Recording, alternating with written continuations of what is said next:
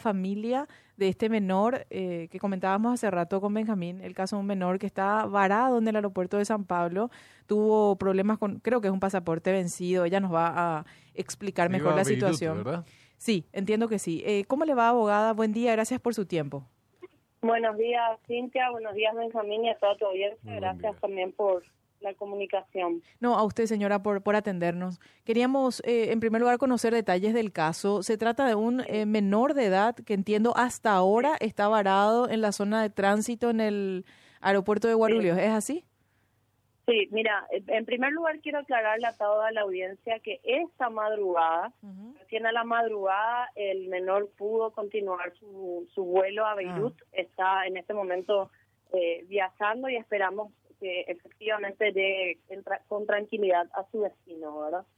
Eh, por un lado, para aclarar, ¿verdad? En segundo lugar, te voy a explicar la cronología de los hechos porque creo que es importante que se conozca lo que pasó porque realmente fue bastante grave.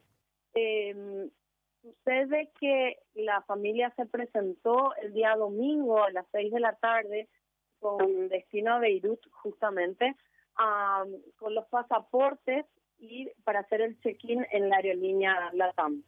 Se presenta con el pasaporte, tiene dos pasaportes, uno que tiene la visa americana y el otro, eh, por, por, eso sigue existiendo, vamos a decir así, y el otro que es el actualizado, el, el, que se utiliza ahora.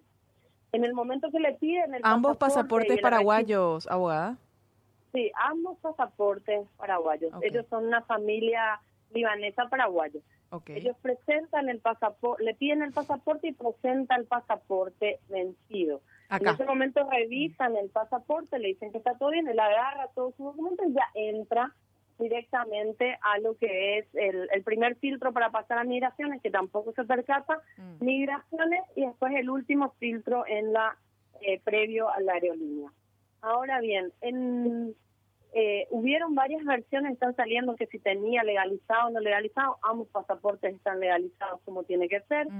En migraciones también dijeron no, pero presentó la, cédula. Es absolutamente inviable que se pueda presentar la cédula si su destino final es Beirut, y más si es un menor que está solo, no está acompañado de sus padres. Claro. Él está mm. eh, eh, saliendo del país con ese destino, ¿verdad?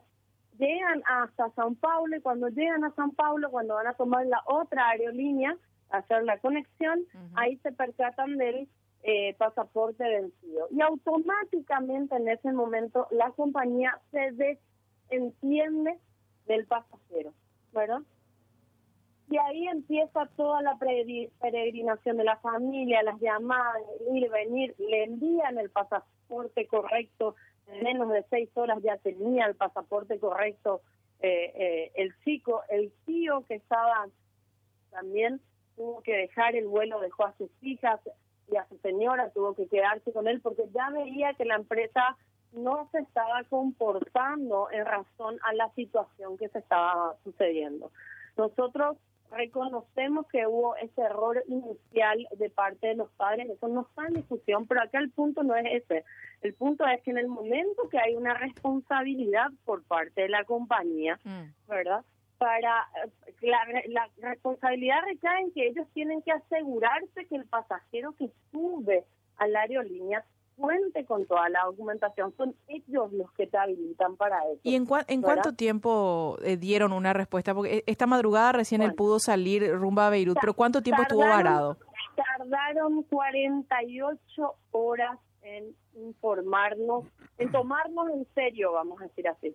48 mm. horas tardaron, no teníamos ninguna respuesta. El encargado de la TAM sabía de forma inmediata esa situación en 24 horas, no hizo absolutamente nada, no se comunicaron con nadie, mm. ¿verdad? Y solamente cuando nos constituimos como abogados de la familia, yo soy abogada de la familia hace más de 12 años, nos presentamos con, lo, con en, en, la, en la TAM, tuvimos que presentarnos inclusive con escribano público para elaborar acta, ¿verdad? Es ahí cuando recién ellos activan los protocolos de qué es lo que iban a hacer, ¿verdad?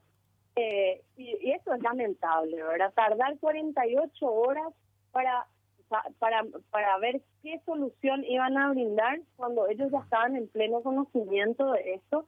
La tuvieron a la madre, que el call center, que anda al aeropuerto. Era una cosa de loco, ¿verdad? No, no, no, no, no le atendían los teléfonos, ¿verdad? Cuando se presenta al mostrador le dicen, nosotros no tenemos no, no podemos hacer nada, ya tiene que irse a la empresa. Así la tuvieron, ¿verdad? Hasta que presentamos la denuncia en la DINAC y nos presentamos con escribanos en la, en la institución, ¿verdad? En la, en la empresa.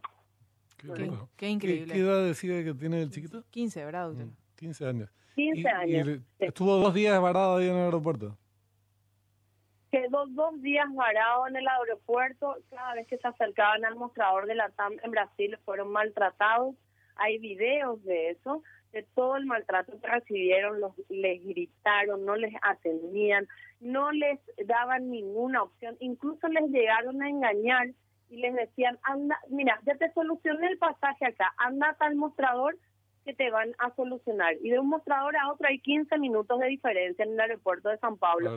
Entonces cuando ellos llegaban al otro mostrador desesperados, ahí le decían, no, no, eso no existe. Cuando volvían al mostrador anterior, eh, la gente ya no estaba. Entonces esa no es la forma en la que se tiene que tratar a cualquier persona en primer lugar y segundo, habiendo un menor de por medio, no se activó ni uno de los protocolos que se tienen que activar.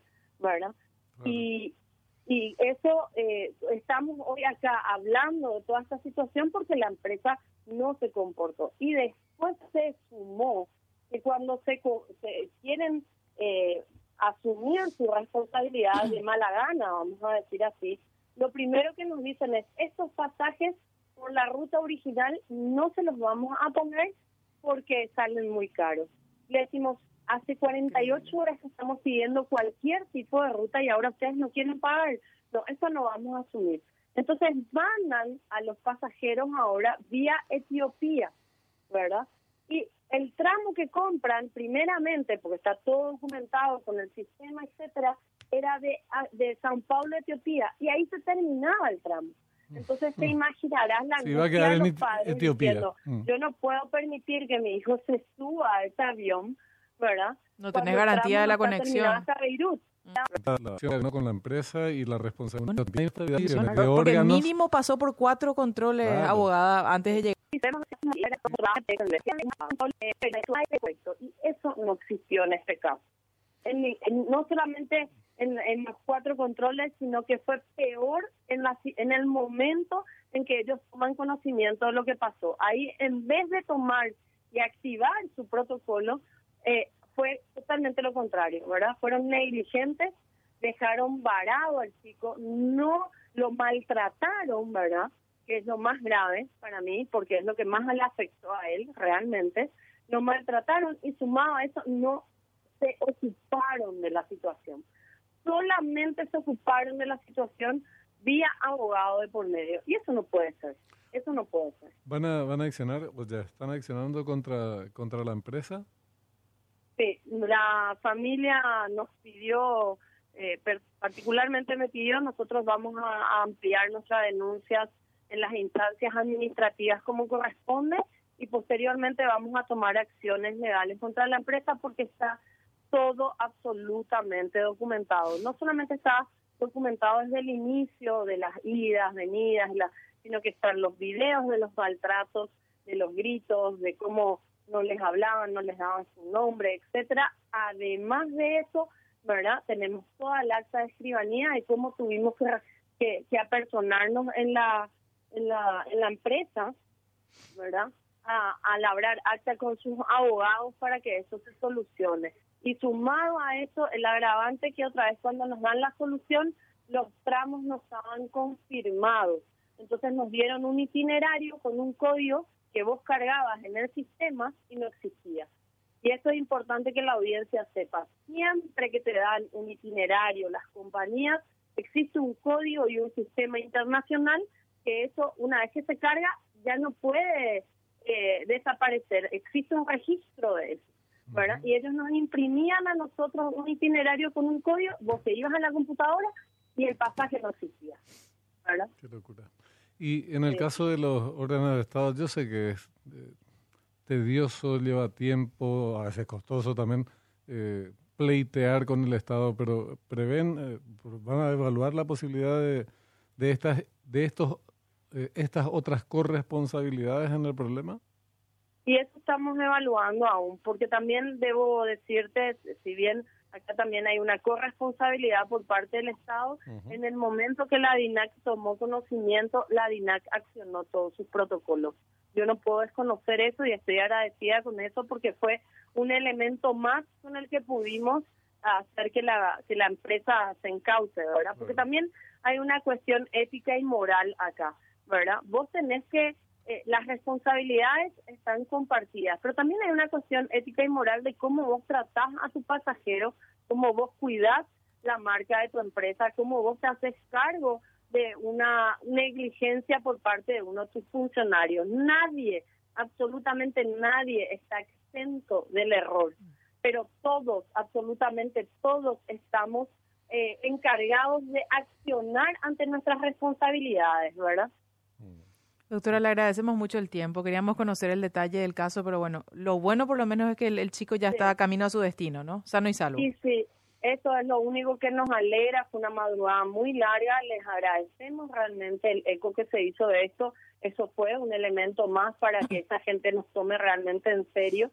Y ah, esperamos ahora, estamos contando las escalas para que llegue a su destino salvo y, sano y salvo, que es lo que más nos importa. Te agradezco mucho. A usted, a doctora. Vos señor Benjamín. Muy amable, abogada. La señora Muy Ana. Amable, hasta luego. Hasta luego. Gracias. La señora Ana Sáez, ella es abogada de la familia de este menor, que bueno, escucharon ustedes cómo sos X para este tipo de empresas. ¿eh? Y lo de migración es inexplicable. Porque con un adulto esto es muy malo, pero con un menor es inadmisible.